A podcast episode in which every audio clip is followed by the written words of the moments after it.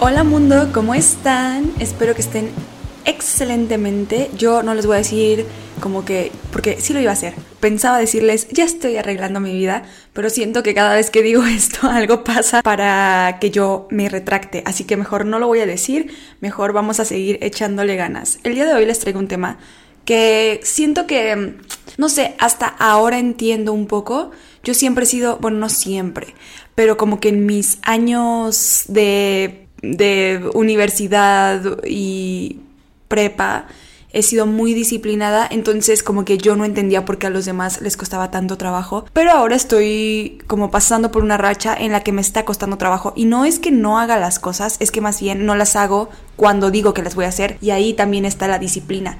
Entonces, pues como ya se podrán imaginar, vamos a hablar de este tema, pero en realidad em, quiero hablar de por qué la disciplina es libertad que es algo que no nos planteamos, o al menos yo no me lo había planteado hasta que escuché a un maratonista que se llama Eliud Kipchoge hablar del tema en un video para Nike.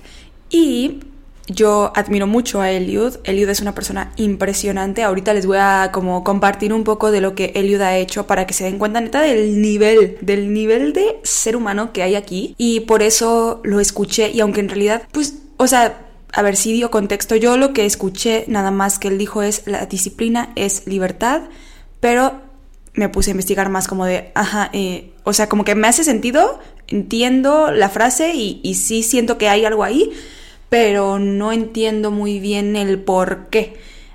o sea, bueno, todo era como suposiciones mías de por qué creo, hasta que como que me puse a buscar más el contexto de dónde lo había dicho, cómo lo había dicho, y empecé a entender un poco más y a partir de ahí vamos a hablar como pues de todo esto, disciplina, libertad, factores que nos impiden ser disciplinados y muchas otras cosas. Bueno, les voy a compartir primero sobre quién es Eliud. Yo a Eliud lo conocí haciendo un reto, un reto entre comillas, bueno, sí, un reto, que hizo Nike, que se llamaba Breaking Two, que se, se trataba de hacer un maratón en menos de dos horas.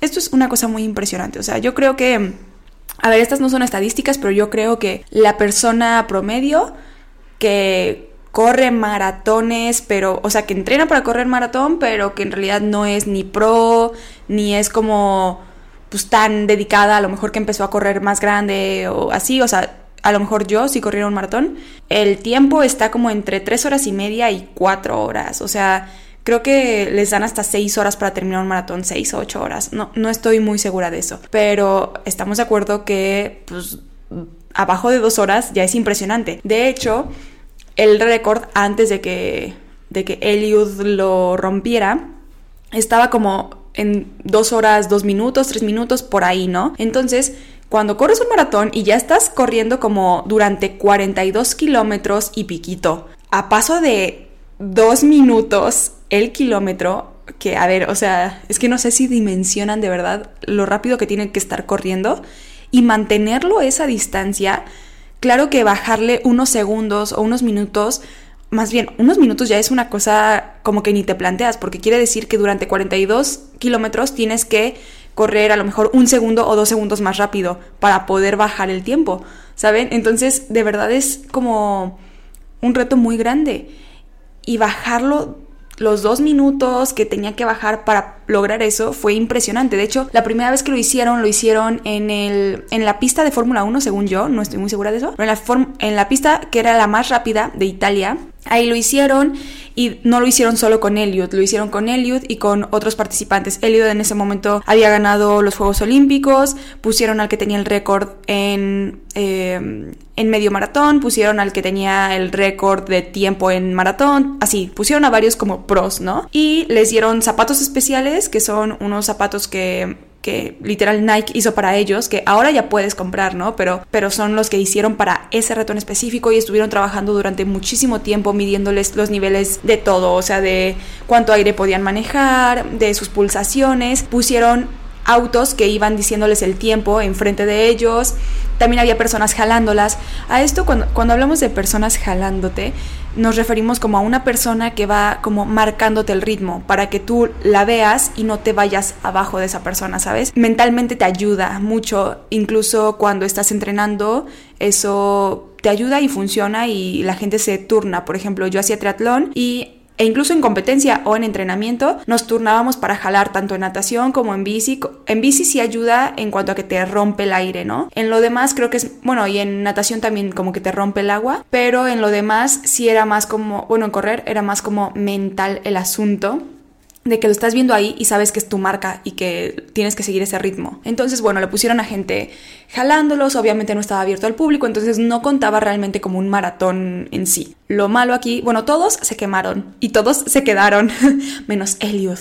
Elliot siguió adelante y estuvo, me acuerdo perfecto porque creo que yo lo estuve viendo en vivo el maratón y eran como, no sé, las 2 de la mañana de México y yo lo estaba viendo y sí se quedó a poco, o sea, casi a nada, como a 10 segundos, una cosa así, se quedó cerquísima de romper el récord, pero no se pudo. Entonces, tiempo después, Nike dice, lo vamos a volver a hacer, pero ahora solo lo vamos a volver a hacer con Elliot, porque pues ya vimos que es el que puede, y vamos a hacer como diferentes las reglas para que para intentar que sí funcione más como maratón, para que no digan de que, ay, sí, es que se lo pusieron muy fácil, Ahí sí es que estaba en una pista que pues es como muy diferente a lo que un maratón sería. No, se lo vamos a poner diferente. Entonces ya usaron un, eh, pues una ruta que sí era especial, pero pero aún así ya era una ruta, ya no era nada más dar círculos en una vuelta, en un, pues sí, en, en una pista. Entonces fue en Viena, Austria. Ahí lo pusieron a él. Creo que ya no había personas jalándolo.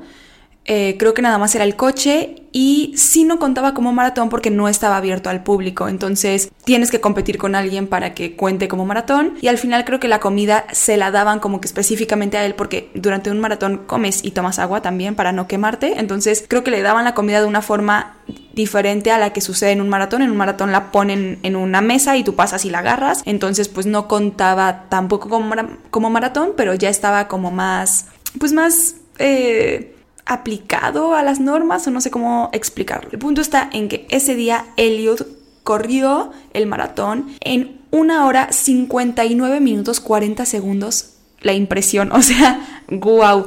Después de eso yo dije, es que este hombre es impresionante, o sea, no hay nada que su mente no pueda hacer. Él sabe que tiene el cuerpo, sabe, claro, porque lo ha entrenado para esto y seguramente los otros, los que estuvieron en Breaking 2 parte 1, también lo habían entrenado habían entrenado igual que él, tenían los mismos tenis que él, todo, pero solo Elliot tenía esa mente. Bueno, además de hacer eso, que para mí ya, o sea, para mí ya es lo más top que ha hecho Elliot en la vida, pero además de eso, ha ganado todos los maratones en los que ha participado excepto uno. Háganme el favor, o sea, de verdad es un hombre impresionante. Ganó los Juegos Olímpicos Río 2016, Tokio 2020. Creo que también estuvo en unos maratón, en un maratón antes, digo, en, un, en unos Juegos Olímpicos antes, pero corriendo 5000 metros y no quedó en primer lugar, pero sí fue podium y fueron sus primeros, así de que voy a correr, ¿no? Y se metió a la competencia, ganó, ganó, ganó y llegó a los Juegos Olímpicos. Eh, tiene el récord mundial de maratón en una carrera. Durante pues, la competencia fue 2 dos horas, perdón, 1 minuto 39 segundos, que como se pueden dar cuenta es diferente a la de Breaking 2 porque la de Breaking 2 no lo cuentan como un récord de maratón, pues por las características que ya les dije de que no estaba compitiendo, bla, bla, bla, bla, bla, bla. Y esto fue en el maratón de Berlín de 2018, desde entonces nadie ha roto ese récord. De verdad, Eliud es eh, un hombre impresionante. Yo creo que, mm, bueno, no creo, estoy segura, es la imagen de Nike eh, para correr. Está casado, tiene hijos, es súper, no sé, a mí me parece además un ser humano tan precioso, como que siento que es muy chido, es keniano, pero bueno, Ahora, la frase que él dijo es que si eres indisciplinado, eres esclavo de tus estados de ánimo y de tus pasiones. Por eso él dice que la disciplina te hace libre, porque no eres esclavo de nada, no eres esclavo de esas cosas, no eres esclavo de la motivación, no eres esclavo del clima, no eres esclavo de las cosas que pasan a tu alrededor. Eres libre de hacer lo que te propusiste, ¿no? Entonces a mí eso me parece fantástico y me da pie para empezar a hablar de qué es la disciplina. Creo que ya antes habíamos hablado un poco de la disciplina y les había como dicho esta definición, pero pues la voy a repetir en caso de que no hayan escuchado ese episodio, porque además no me acuerdo cuál fue, pero es la capacidad de las personas para poner en práctica una serie de principios relativos a la constancia. Es la capacidad para controlar los impulsos, es la capacidad para llevar una vida ordenada en concordancia con nuestros principios, deberes, objetivos y necesidades. O sea, yo no puedo decir que soy disciplinada si mi objetivo es despertarme y tender mi cama y no lo estoy haciendo. O más bien, si mi objetivo es que para las 9 de la mañana yo ya voy a estar arreglada y vestida y todo, pero me despierto a las ocho y media, pues no me va a dar tiempo. No se puede decir que soy disciplinada porque no estoy haciendo las cosas que se necesitan para ese objetivo, ¿saben? Entonces por eso hablamos de orden, hablamos de constancia, porque si nada más somos constantes, o sea, pues sí, podemos ser constantes pero sin rumbo alguno o sin ah, como un objetivo detrás, pues tampoco aplica. O si hacemos algo, por ejemplo, yo estudié nutrición deportiva. Bueno, no estudié como carrera, pero tengo una certificación, ¿no? Y nos decían, no es lo mismo hacer deporte que ser deportista. Un deportista tiene su entrenamiento como establecido, ordenado y, y, todo para cumplir ciertos objetivos. O sea, todo tiene un porqué. Hacer deporte es, un día salí a correr, otro día fui al gimnasio, yo me inventé lo que hice, no hay realmente un objetivo claro, ¿sabes? Entonces puedes hacer mucho deporte, o sea, muchísimo, puedes estar todo el día en el gimnasio y no ser deportista. Es lo mismo aquí, o sea, puedes ser muy constante en ciertas cosas y no ser disciplinado, porque, bueno, ya Ahorita lo vamos a hablar al final, como con nuestros hábitos. Pues yo soy constante en muchas cosas, pero porque así suceden. O sea, yo lo más tarde que me puedo despertar son las 6 de la mañana, pero no porque sea disciplinada, es porque mi cuerpo ya a esa hora dice, ya, párate, ¿no? A lo mejor al principio sí fue como disciplina, pero ya después no, o sea, ya simplemente mi cuerpo me dice eso. O a lo mejor, por ejemplo, yo veía que tenía muchos amigos que decían como de, ay, hoy nada más hice una comida, ay, creo que no he comido hoy. yo decía, ¿cómo? ¿Cómo? O sea, yo no puedo, yo necesito comer. Me despierto, como. A la hora de la comida me da hambre, como. A la hora de la cena me da hambre, como. Y a lo mejor entre las comidas me da hambre y como. O sea, yo no puedo. Pero no era porque yo fuera disciplinada con mis comidas, como por ejemplo, cuando te da ansiedad o cuando tienes mucho estrés, hay personas a las que se les quita el apetito. Ahí a lo mejor sería disciplina comer. Pero yo, pues no, o sea, solamente estaba respondiendo a una necesidad básica, algo que mi cuerpo me estaba pidiendo, pues tenía hambre, comía. No era como que yo fuera disciplinada con mi alimentación. A lo mejor era disciplinada en comer saludable o en otras cosas, ¿saben? Pero no en eso. Eso solamente era algo que sucedía. No había como un orden, no había un objetivo detrás de comer tres veces al día, simplemente pasaba y era constante, sí, pero no era disciplina. Ahora vamos a hablar de la libertad. La libertad es la facultad natural del hombre. A ver, antes de leer, antes de leer la definición, les quiero decir que hay muchas eh, definiciones de libertad. Hay unas que a mí me encantan que son como más profundas, más filosóficas, que hablan más como de esta parte del ser y hasta donde tu pensamiento, tus acciones, un montón de cosas, ¿sí? Pero yo creo que esta de libertad es más como concreta y, fulminante en delimitar algo y creo que también nos, nos puede ayudar mucho con, para comprender esta frase de Eliud de que si eres disciplinado eres esclavo de tus estados de ánimo y tus pasiones, es decir, la disciplina es libertad. Entonces creo que esta en específico definición de libertad nos puede ayudar a entender esto y a trabajar sobre esto. Bueno, la libertad es la facultad natural del hombre para actuar a voluntad sin restricciones. Aquí la palabra clave es a voluntad, porque como ya les dije, muchas veces actuamos sin voluntad, o sea, solamente actuamos, o a lo mejor a voluntad se cambia por intencionalmente o no intencionalmente, ¿no? A lo mejor eh, yo quiero comerme una paleta, me la como, pero no, es, no hay nada como de voluntad real, de decisión, de, de más allá de yo poder tener control sobre mi mente o sobre mis objetivos. Simplemente quiero, lo hago, ¿saben? Gratificación instantánea, que es algo que debe ser controlado para la disciplina. Porque como hablamos antes, la disciplina también controla impulsos. Entonces, no es solamente hacer cosas, también es dejar de hacer otras. De esto trata la disciplina.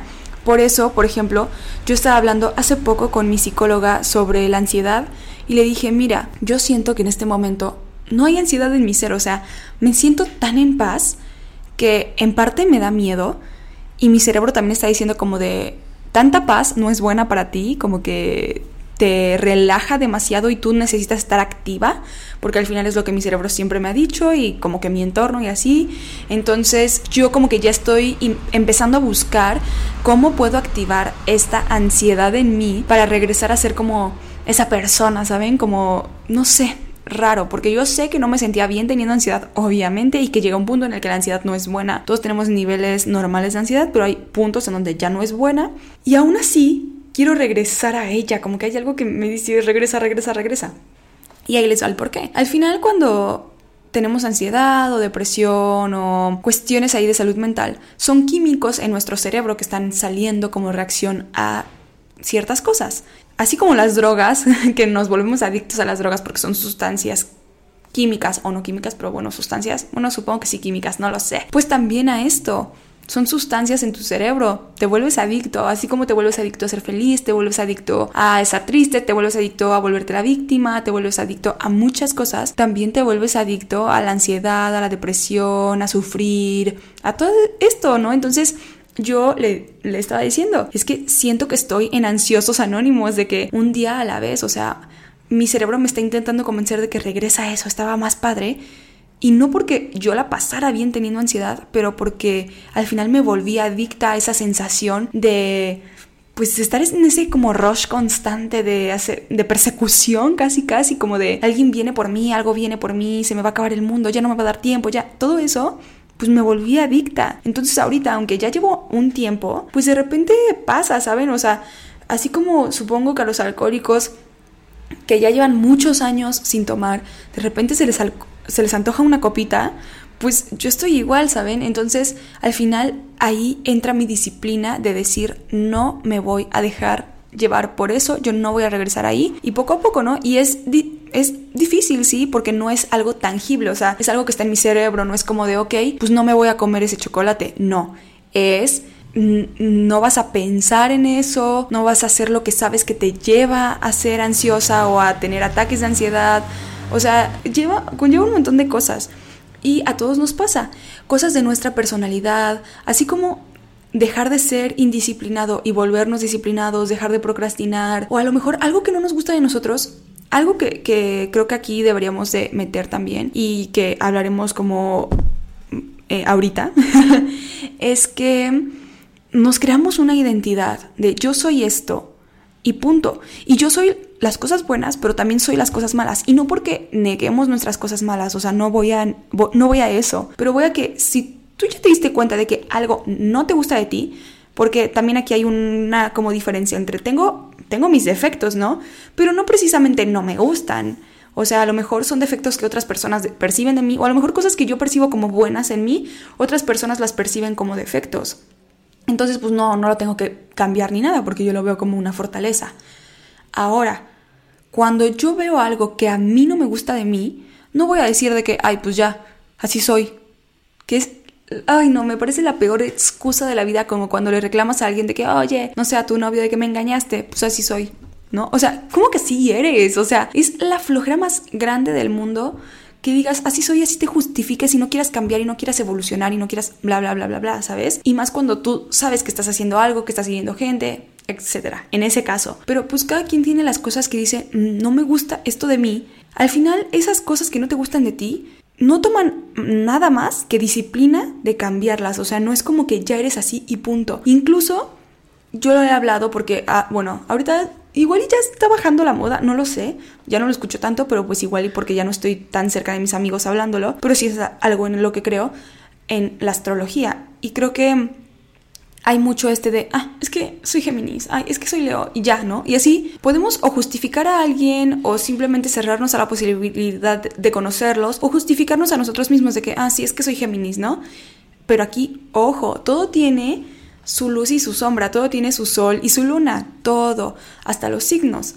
Así como se la pasan diciendo que, ah, los Géminis son bien chismosos. Ajá, ese es esa es como la sombra del signo. Pero también está la luz, que son muy buenos para la comunicación, ¿saben? O sea, no, no, nos vayamos como que, ay, yo ya soy esto y ya no lo puedo cambiar o ya no lo puedo traer a la luz. Incluso yo soy fiel creyente de que nuestro mayor, nuestra mayor virtud también es nuestro mayor defecto. Siempre, o sea, como que te gusta mucho que tu novio es leal y por eso creo que también pasa mucho, que te enamoras de alguien por algo y termina siendo lo que más te castra de esa persona. Porque aplicado en situaciones diferentes se vuelve diferente, ¿no? Así como de hay personas que son muy buenas, pero extremadamente buenas, que te encanta eso de ellas, pero al mismo tiempo son como como ingenuas, la gente se aprovecha de ellas y eso te desespera a ti, ¿no? Puede pasar, puede no pasar, ¿no?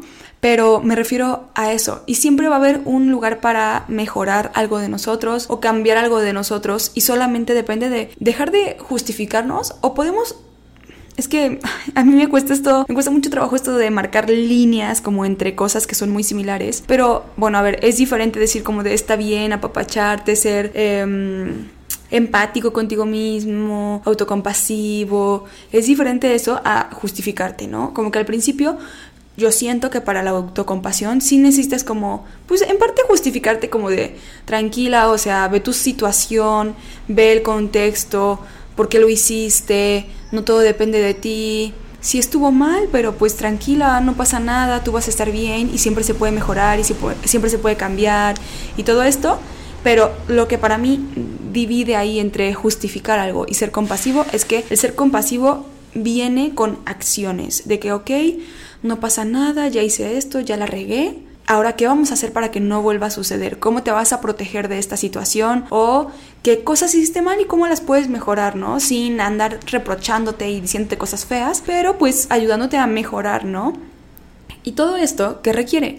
Disciplina. Entonces, al final, todo todo requiere disciplina y lo que divide a las personas entre lograr algo y no lograr algo es disciplina. Incluso nos demostramos a nosotros mismos qué tanto podemos hacer o no hacer algo con actividades tan básicas y que son normalmente individuales, que son las que más nos cuestan, que son seguramente nuestros nuestros propósitos de año nuevo cada año y no los logramos. Eso no depende de nadie externo. Hay cosas que sí dependen de, de gente externa, que lo intentamos y nos dicen que no, que lo intentamos de otra forma y nos vuelven a decir que no, y buscamos otras formas y nos dicen que no, y así, ¿no? El baile de la vida.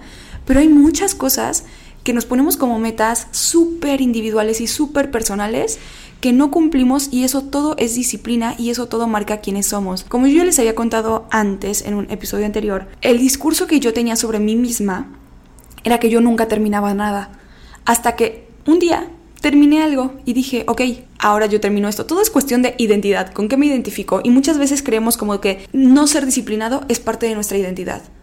Ok, ¿qué te va a tomar ser disciplinado? No ir de 0 a 100, pero hacer cositas chiquitas. Con algo chiquito que te diga a ti mismo, ya viste cómo si podías, ya viste cómo si eres disciplinado, ahí tu discurso cambia y empiezas a hacerlo, ¿sabes? Por ejemplo, no sé, decir, me voy a parar a las... No voy a decir, me voy a ir al gimnasio a las 5 de la mañana todos los días, no a lo mejor voy a seguir yendo al gimnasio en la tarde porque me da flojera, me paro y como que no me dan ganas de entrenar, no tengo energía. A lo mejor ese es el objetivo final, entrenar temprano. Pero no vamos a empezar por eso. Vamos a decir, ok, voy a poner mi alarma a las 5 de la mañana y me voy a despertar. Y cuando me despierte, a lo mejor nos cuesta mucho trabajo quedarnos despiertos, ¿no? Entonces lo que vamos a hacer es, cuando me despierte, voy a X cosa, ¿no? Por ejemplo, voy a salir al patio a abrazar a mi perrito. Y ya después me regreso y sigo durmiendo, ¿no? Pero ahí ya te digo, como que el aire frío ya como que te despierta un poco más. Y así lo haces un tiempo. Y después, ok, ahora voy a abrazar a mi perrito y me voy a lavar la cara.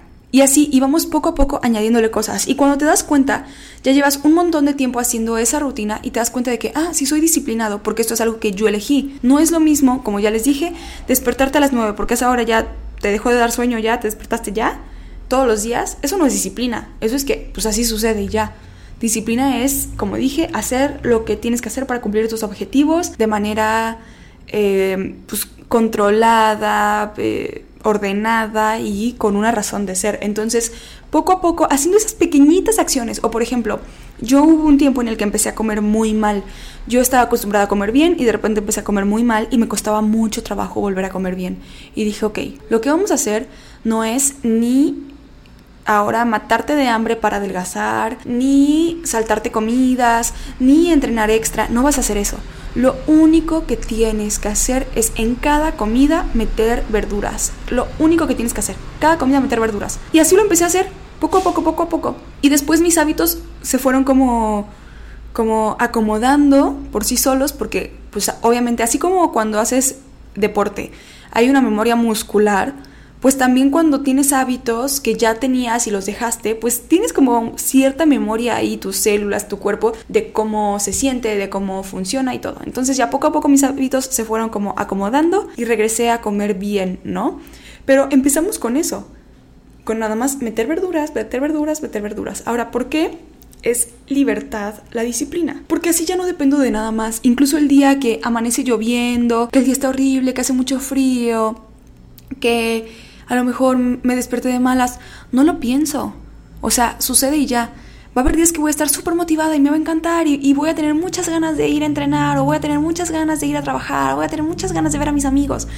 Va a haber días, claro que sí, pero también va a haber días súper difíciles en los que ni siquiera te lo vas a plantear. A mí antes me preguntaban como de, es que ¿cómo le haces para despertarte y ir al gimnasio? O yo veía que decía la gente como de, ay, me desperté y me volví a dormir. Y yo, no, ¿cómo? O sea, ¿cómo? Si eso ni siquiera es lo difícil. yo me paraba, ni siquiera lo pensaba, me paraba, ya tenía mi ropa lista, me ponía, listo, vámonos, ¿no? Ahorita sí me ha costado más trabajo porque finalmente antes era como de, ok, me paro temprano, si lo hago en la tarde me da ansiedad todo el día, entonces lo tengo que hacer a fuerzas temprano y después tengo cosas que hacer. Como que mi horario estaba más estricto y más como que controlado por factores externos que por mi propio horario. Ahorita que, uno, ya no me da ansiedad si lo hago en la tarde, hasta lo disfruto y todo, me cuesta más trabajo. O sea, me cuesta mucho trabajo despertarme y decir de que, ok, lo voy a hacer ahorita temprano, ¿no?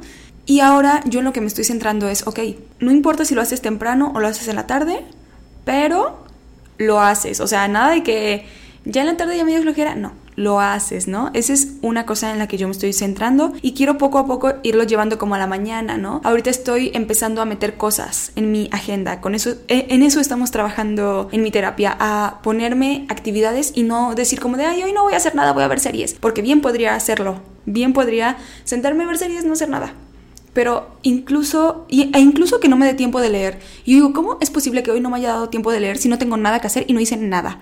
Claro, porque yo veo ver series como mi responsabilidad.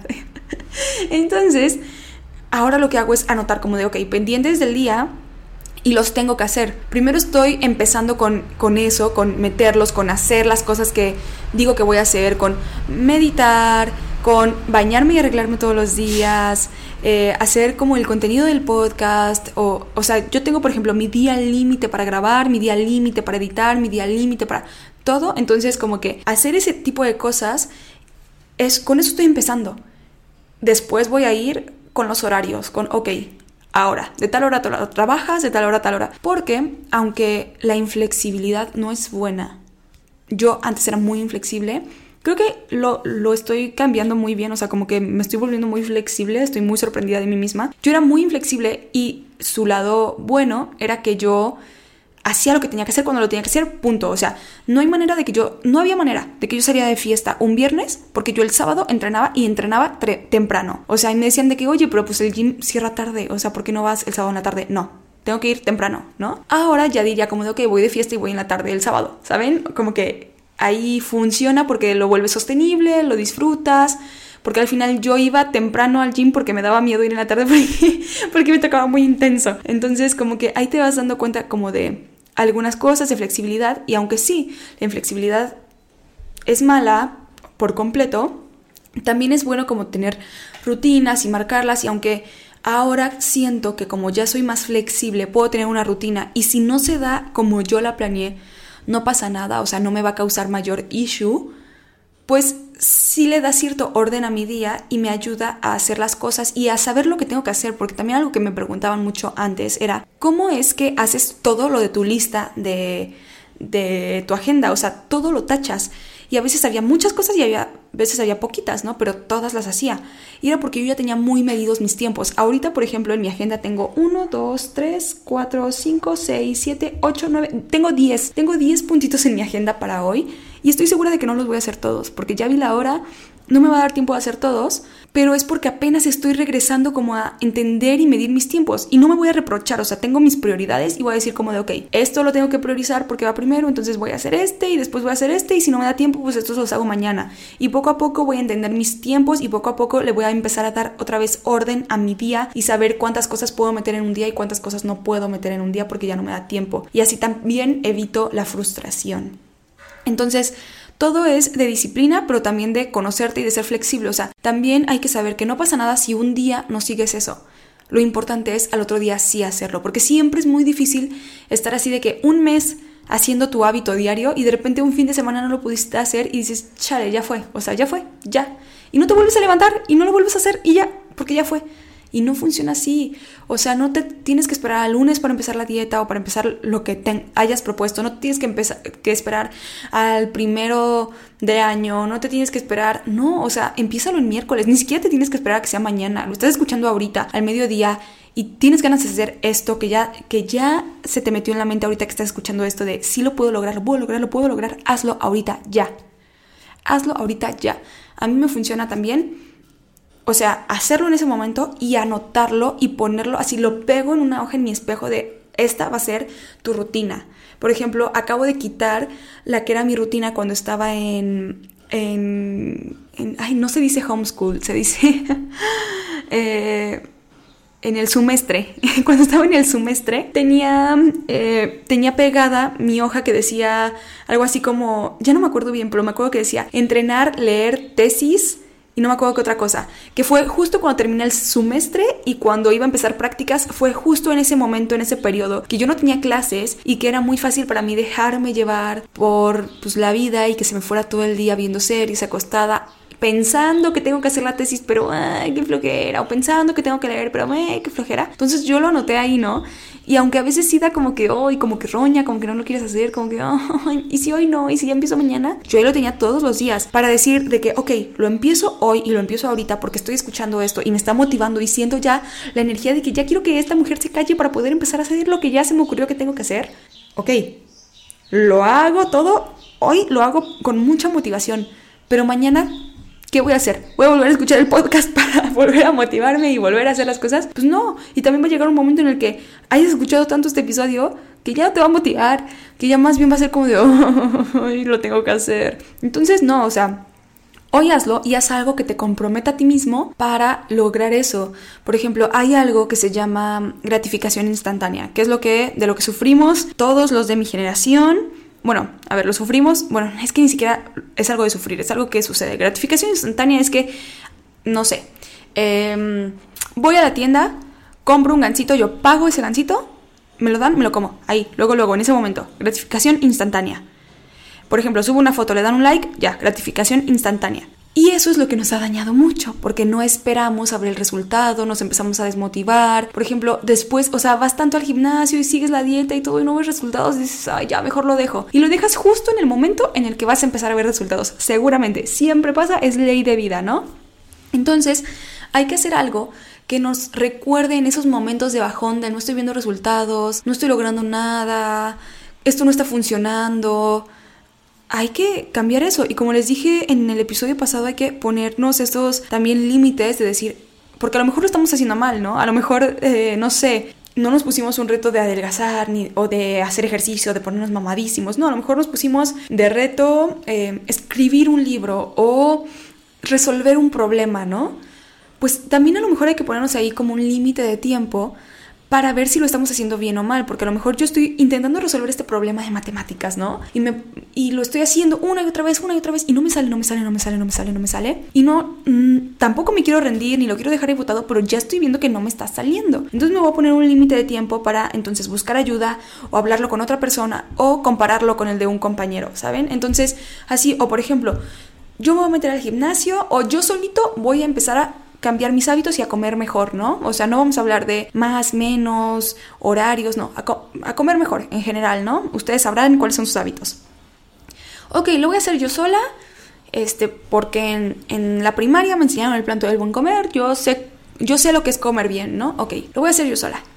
Ok, pasan a lo mejor tres meses y no les digo, y no ven resultados, y no les digo, dejen de hacerlo y ya, otra vez, regresemos. No, pero a lo mejor hablarlo con alguien porque a lo mejor lo que estoy haciendo no me está funcionando, a lo mejor mi sistema pues así no funciona porque así como hay personas que pues no sé, el plato del buen comer les va súper bien, hay otras a las que, que, necesitan a lo mejor más carbohidratos, hay otras que necesitan a lo mejor más proteína, hay otras, cada quien cada cuerpo es un mundo, ¿no? Entonces, a lo mejor me hago un estudio para ver qué está pasando, o a lo mejor soy alérgica a algo o a lo mejor eh, soy, bueno, no, no, es que sea mala, pero no metabolizo bien un alimento o un alimento sí lo metabolizo bien, ¿no? Entonces, en parte es autoconocerse y saber como reglas básicas a lo mejor y en parte, pues igual y busco un profesional, ¿no? Y no me quiero estar limitando en mi cerebro con seguir una dieta porque siento que voy a dejar de disfrutar, pero ver más o menos lo que me pone ese especialista de la nutrición y cómo yo lo puedo adaptar a lo que me gusta, pero a lo mejor como pues diferente porque a lo mejor yo lo estaba acomodando mal, a lo mejor estaba comiendo muy sano pero puras verduras, ¿no? Pues, o sea, las verduras son muy buenas, pero todo en exceso es malo, ¿no? ¿Y dónde están los demás nutrientes, no? O a lo mejor estoy comiendo exactamente lo mismo todos los días, que a mí eso me encanta, soy fan de comer lo mismo todos los días, porque tengo cero creatividad, pero no puedo comer lo mismo todos los días porque por muy sana que sea mi dieta, entre comillas, ¿no? Me estoy como limitando en cuanto a nutrientes y no estoy teniendo todo y mi cuerpo necesita de otras cosas, no nada más de lo mismo siempre. Entonces a lo mejor me pongo un límite de tiempo y si veo que en ese periodo no hay cambios, no es que vaya a abandonar, pero voy a replantearme como las tácticas que estoy haciendo para lograr ese objetivo, ¿no? Porque, pues sí, les digo, muchas veces no vemos esos resultados y decimos de que, ay, ya, la disciplina va, ¿no? Y así pasa, así pasa cuando en enero queremos que el primero de enero sea nuestro primer día de gimnasio, nuestro primer día de dieta, nuestro primer día de todo, nos abrumamos con tanta cosa que evidentemente no es sostenible y que además, seamos sinceros, las fiestas decembrinas terminan hasta como el 7, 8 de enero porque pues todavía tenemos la rosca de reyes y después vienen los tamales y así, y tampoco podemos estar, uno, como comiendo en exceso de decir como de, ay, sí, nada más porque es Navidad y voy a comer hasta no tener hambre, bueno, hasta más bien como hasta las tío. Y tampoco vamos a estar como de, tengo que ir al gimnasio todos los días y, y pero me voy a esperar mejor este enero y, y, ya voy a empezar al 100. No, o sea, a lo mejor 10 minutos salgo a caminar o digo como de, ok, voy a salir de vacaciones, no voy a seguir el ritmo de ejercicio que estaba haciendo, pero no lo voy a dejar de hacer, ¿no? La disciplina al final son como cosas muy pequeñas, o sea, es, es a lo mejor para ti es diferente, pero para el cerebro es lo mismo despertarte e irte a entrenar que despertarte y salirte a caminar. Como que para el cerebro se sigue manteniendo esa rutina de ese ejercicio y al final estás en el frío y ya estás bien despierto y regresas activado, ¿no? Y, hay circulación y todo, ¿no? Entonces, ok, no lo pudiste hacer, no vas a decir como de, ay, ya, ya fue, ya fue y otra vez tengo que empezar de cero o ya se me va a olvidar y me va a volver a dar flojera hacerlo. No, ve cómo le puedes dar continuidad a esas actividades aún con las circunstancias, ¿no? Y también trabajar en esta flexibilidad de un día no se pudo, no pasa nada, al otro día sí se puede, ¿no? Porque es mi voluntad y nada va a ganar a mi voluntad porque mis sueños no están a discusión. Mis sueños o metas o objetivos o a lo mejor vivir diferente. Son cosas tan, de verdad, tan sencillas como que a mí me duele la espalda de estar tanto tiempo sentada. Me duele la espalda. Pero díganme cuántas veces he hecho yoga, ¿no? O sea, yo sé que yoga me ayuda y que ya no me duele la espalda. ¿Cuántos días he hecho, no? Tres. Así, y, me, y todo el día estoy pensando en que me duele la espalda y debería de hacer yoga. Y no lo hago. O sea, también ahí, digamos que ya, ya no sé a qué le estamos jugando. Pero, y no puedo hacer otras cosas como divertidas o o así, porque todo el día estoy pensando en que me duele la espalda y mi autoconcepto también se está dañando, ¿no? Y ya no creo en mí, porque al final, ¿quién va a estar para ti si tú no estás para ti? Y estar para ti es estar para tus sueños y estar para lo que tú quieres hacer, y eso es disciplina. Ahora vamos a hablar un poco de las restricciones comunes, como restricciones mentales comunes, ¿no? Que nos impiden hace ser disciplinados en algunas cosas o ponernos a trabajar en algunas cosas. Además de, bueno, yo creo que una muy grande que no está aquí, pero bueno, se podría decir que sí está. Yo la puse como prejuicios, pero en realidad yo diría que son creencias limitantes en muchas cosas. Siempre empezamos como de, él sí puede, yo no puedo, él sí puede, yo no puedo. Puede que él sí pueda porque él nació con talento, o puede que él sí pueda porque él es disciplinado. O ambas, ¿no? O sea, pero todos podemos, ¿no? Entonces, esos prejuicios como de es que él empezó, él puede haber empezado desde arriba, ¿no? Pero eso no quiere decir que tú no puedas. No vamos a meter aquí meritocracia, pero bueno. En cuanto a términos como generales, podríamos decir eso, ¿no? Otra restricción común es la ansiedad, como que la ansiedad yo siempre la digo que es como una bola de nieve. Empieza chiquita y termina enorme y ya no sabes cómo detenerla y te ves como es como un monstruo gigante diciéndote un montón de cosas negativas, negativas, negativas. Cuando empezó con un pensamiento, por ejemplo, un pensamiento como eh, le mandé mensaje a mi papá y no me ha contestado y yo sé que está trabajando, ¿no? Yo sé que está trabajando. Le mandé un mensaje a mi papá y no me contesta. Puedo empezar como de, ah, igual y está justo ahorita trabajando en una reunión. Y puede terminar en seguramente lo secuestraron, lo mataron, de ver las noticias, no sé qué, en cuestiones de minutos, o sea, de que en 5 minutos, en 10 minutos, yo puedo pasar de pensamiento a, a pensamiento y griega, ¿no? Por la desgraciada ansiedad. Entonces al final, en la disciplina pasa eso. Por ejemplo, me despierto y digo de que, ay, ¿y si hoy no voy? Y rápido, rápido, tu angelito va a decir de que no, sí ve, párate. Y es el momento de hacerle caso y punto, ¿no? Pero empiezas de que no, porque qué tal si voy y esto, y esto, y esto. Yo les decía, seguramente, es que ya no sé ni lo que platico, pero en un episodio que yo, decía como de, es que hoy quiero ir a visitar a eh, mi abuela. Hoy la quiero ir a visitar. Ok, pero vive a una hora de mi casa. Entonces, en lo que voy, estoy con ella, regreso, no me da tiempo. Pero no tengo nada más en el día. O sea, ese es mi calendario. O sea, ese es mi, como, mm, lo que tengo que hacer en el día es nada más irla a visitar. Pero no me da tiempo. No me da tiempo, no me da tiempo. Y yo nada más porque, y es que el tráfico, y es que no sé qué, entonces a qué hora voy a comer, y es que entonces esto, y es que... Y al final no fui porque yo sentí que no me daba tiempo de algo tan pequeño, ¿saben? Pero es por la ansiedad, por estar sobrepensando las cosas, por dejarme llevar por estos pensamientos. Por eso para mí es tan importante esta parte de la agenda, de que, ok, ahorita no me va a dar tiempo a hacer las 10 cosas que tengo aquí puestas, pero necesito empezar a entender mis tiempos para no después estarme contando el, cuento de que no puedo leer 10 páginas en un día porque no me da tiempo, aunque tengo libre mi agenda, ¿saben? Entonces, bueno, el número uno es la ansiedad. El número dos es el miedo al fracaso o al éxito. Yo antes no entendía el miedo al éxito, decía de que, ¿por qué? ¿por qué la gente le tendrá miedo al éxito? Pero al final le tienen miedo al éxito porque en el momento en el que estás planeando hacer algo, no sabes si es el éxito o el fracaso. Al final es más o menos lo mismo, ¿no? A lo mejor para los demás es miedo al éxito porque para ellos es obvio que vas a tener éxito en eso que te estás proponiendo, ¿no? Por ejemplo, si tú le dices a tu mejor amigo de que, oye, me gusta mucho esa chava, a lo mejor tu mejor amigo es amigo también de esa chava y esa chava también sabe que que, que, bueno, más bien esa chava le dijo a tu amigo que tú también le gustas, pero que no te dijera nada. Y él también es su mejor amigo, por eso no le va a decir, por eso no te va a decir nada. Entonces, pero él te dice de que sí, anímate, vas, vas, vas, y tú de que no, es que tengo mucho miedo, es que qué tal, si me rechaza, que no sé qué, que bla, bla, bla, todo, qué tal, bla, bla, bla. Y tu amigo que sabe todo, dice como de, vas, o sea, órale, va. yo creo que sí le gustas, ¿no? Pero no te lo va a decir textualmente, yo creo que sí le gustas. O a lo mejor se atreve y te dice, si le gustas, ella me dijo, ¿no? Pero tú, ay no, ¿qué tal si nada más te lo dijo para hacerme sentir bien, que no sé qué? Para tu amigo tú le tienes miedo al éxito. Tú en tu mente le tienes miedo al fracaso, pero para tu amigo tú le tienes miedo al éxito porque él sabe que triunfarías si lo hicieras, ¿no?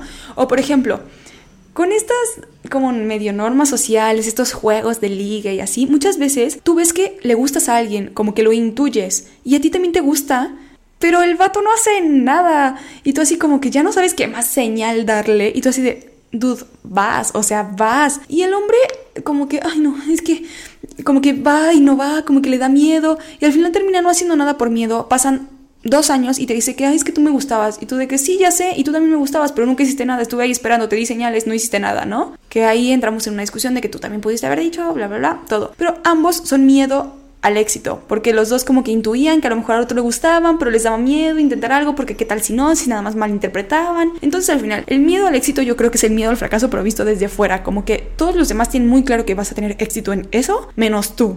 Y entonces tú piensas que es como miedo al fracaso, como es que qué pasa si me va mal. Y al final no pasa nada, o sea, si te va mal, vuelves a empezar y ya. Pero nuestra mente nos crea como que esta catástrofe que puede que a veces va a haber catástrofes y nos vamos a hundir, pero pues entre más fracasos, más eh, sabemos qué no hacer en el futuro y qué cosas sí hacer y nunca volvemos a empezar de cero porque al final ya tenemos el aprendizaje. No es lo mismo poner una empresa y después irte a la quiebra y decir como de, ay, bye. Y después decir como de, ay, es que quiero poner otra, pero no sé si ponerla. Pero ya sabes un montón de cosas, ya sabes todo lo que no tienes que hacer y todo lo que sí te funcionó y todo lo del principio las, cosas legales, las cosas, este, pues los contactos, nunca vuelves a empezar de cero, ¿no? Pero, y eso es lo, lo, lo más que te puede pasar en el fracaso es como de, ok, fracasé, pero ya tengo todas estas herramientas, ¿no? Entonces al final nos hacemos justo catástrofes en la mente que nos dicen como de ¿para qué lo intento? ¿Para qué me hago disciplinado en esto? Si sin nada está escrito, no hay certeza, ¿no? Pero pues en nada hay certeza. Otras son las reglas demasiado estrictas, como les decía, con lo de la flexibilidad, ¿no? Puede ser que, y yo lo veía, lo veía y lo platicaba con otras amigas que también trabajaban en agencias, que nuestros jefes eran relativamente jóvenes. Eran agencias que no eran muy grandes, o sea, no era como Pepsi, por ejemplo, que, que ya está súper, súper establecida. Eran agencias de que en cualquier momento se me va este cliente, lo tengo que medio convencer y tengo que seguir buscando clientes para que esto sobreviva y ya tengo que mantener empleados, ya no nada más soy yo, ¿no? Entonces yo veía que era tanto su miedo de ¿Qué tal si nos empieza a ir mal? Que había demasiado control y demasiadas reglas estrictas que llegó un punto en el que te habían contratado los clientes porque querían como ese contenido orgánico, pero con un ojo profesional de qué sí funciona y qué no funciona y con una estrategia detrás. Y terminaste haciéndolo tan robotizado que ya ni conectas con la gente y, era lo mismo que el cliente estaba haciendo al principio y, ya no es por lo que te contrataron y terminan votando, ¿no? Pero es por estas reglas demasiado estrictas de, de no querer soltar y no querer buscar otras formas de hacerlo, justo también yo creo que por el miedo al fracaso. Otra es la crítica excesiva, que creo que todo va como medio relacionado con la ansiedad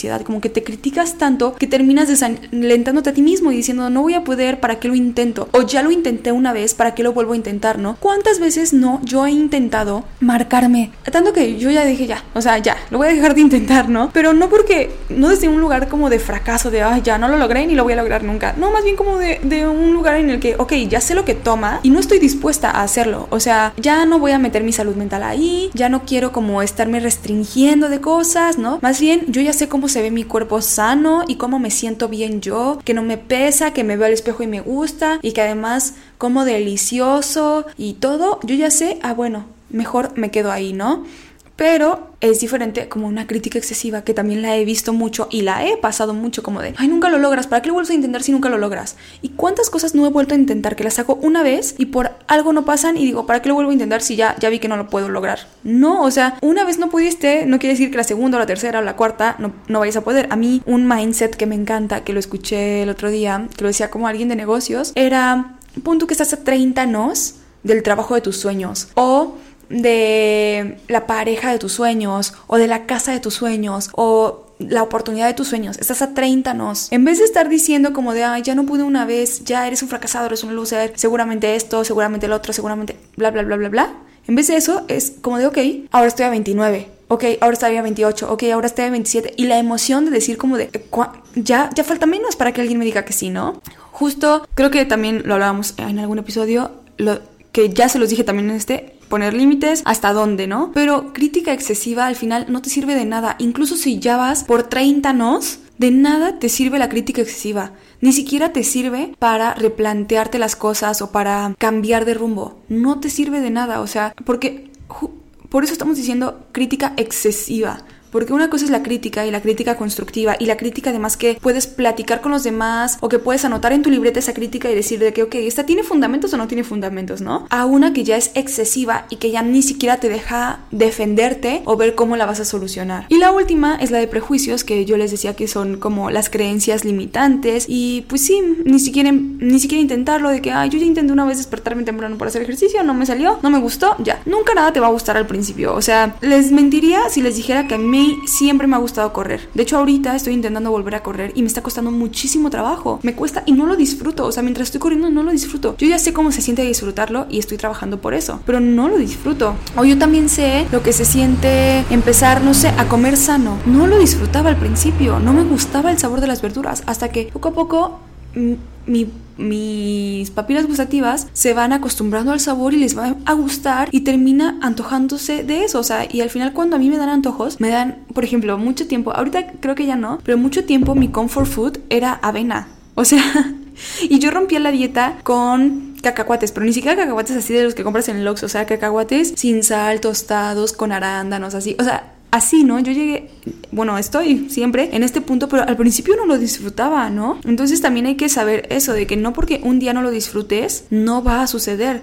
Igual date un tiempo y tú ve cuánto tiempo, porque a lo mejor sí, de plano no te funciona, ¿no? Pero yo lo que he visto es que somos criaturas sumamente adaptativas, que si yo de repente me empiezo a dormir muy tarde, aunque yo no soy nada nocturna, llega un punto en el que dejo de ser de mañanas y empiezo a ser nocturna. Siempre pasa, porque nos podemos adaptar, solamente es que tú lo decidas y seas lo suficientemente disciplinade para hacer ese cambio. Como les dije antes, somos nuestros hábitos. Tenerlos o decidir dejarlos ir es cuestión de disciplina. Si tú dices que yo soy esto y punto, es mi identidad, tú sabrás si eso te gusta o no te gusta. Al final los hábitos se nos dieron naturales cuando nacimos, ¿no? Como que pues así nos criaron, se nos hizo natural. Yo por ejemplo veo a las españolas que comen súper poquito. Bueno, yo, yo veo que comen súper poquito, ¿no? Pero pues sus porciones son diferentes. A mí siempre me han criado así. Yo siempre conozco las porciones mexicanas. Entonces yo voy a un restaurante y me lleno o no me lleno porque son las porciones a las que estoy acostumbrada, ¿no? Y ellas también. No es como que ellas hayan decidido de que voy a comer súper poquito. No, pues son las porciones a las que están acostumbradas culturalmente. Entonces ese hábito, pues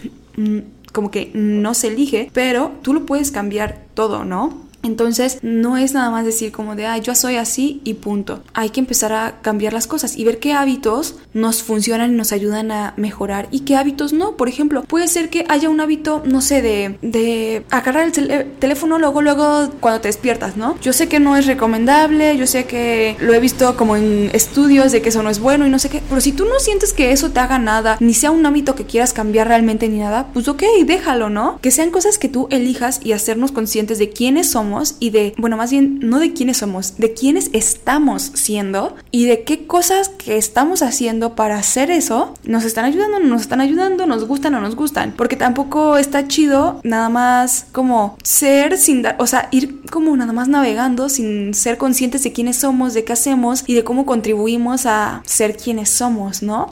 Entonces, pues plantearnos eso y también ser disciplinados. Yo quiero ser esta persona, soy disciplinada para ser esta persona. Yo eh, cuando hice ayahuasca, en un punto de mi viaje, yo veía mucha gente feliz, o sea, que conozco, que conozco y que sonríe por todos lados, o sea, van caminando en la calle solos y van sonriendo, pero así sonriendo con los dientes. Y yo los veía y decía, wow, esas personas, o sea, wow. Pero yo estoy tan ciscada con que voy caminando y me chiflan, me gritan, me no sé qué, bla, bla, bla. Estoy tan ciscada que voy con una jetota en la calle, ¿no? Y al final me termino acostumbrando a eso. Y me termino acostumbrando a que cuando llego a un lugar me da pena hablarles primero y nada más me quedo sentada con mi jetota. Como que esto y que nada más sale mi sonrisa y sale mi yo feliz cuando estoy con otras personas o cuando estoy sola en un lugar seguro o cuando que, que ahí me di cuenta en el momento en el que vi a esas personas felices en mi mente de que yo quería eso, de que en realidad yo no quería ese hábito de ir con mi jetota por la vida. Y entonces poco a poco y cada vez que me acuerdo, pues sonrío voy así como que dije, este es un es un hábito que me hace ser quien soy y no me gusta. Entonces quiero otro hábito que me haga ser quien soy. Y aunque no estoy todo el tiempo como pensando en eso, cada vez que me acuerdo sonrío, cada vez que me acuerdo sonrío, cada vez que me acuerdo, ¿no? Disciplina. Disciplina para ser la persona que quiero ser. Y al final les voy a leer esta frase que es aprende las reglas como un profesional para entonces poder romperlas como un artista. Es de Pablo Picasso. Pablo Picasso en este podcast nos cae mal por misógino.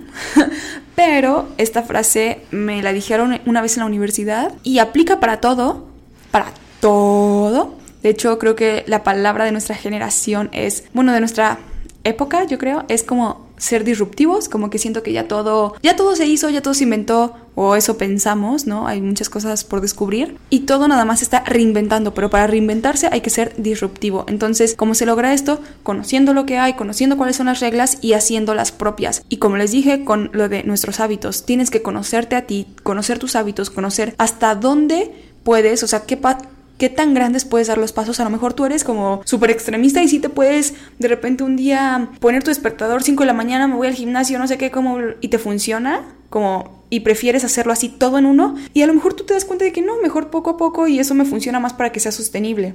Pero para eso tú te tienes que conocer a ti, conocer tu cuerpo, conocer cómo has sido toda tu vida para poder empezar a hacer los cambios que quieres y empezar a lograr las cosas que quieres.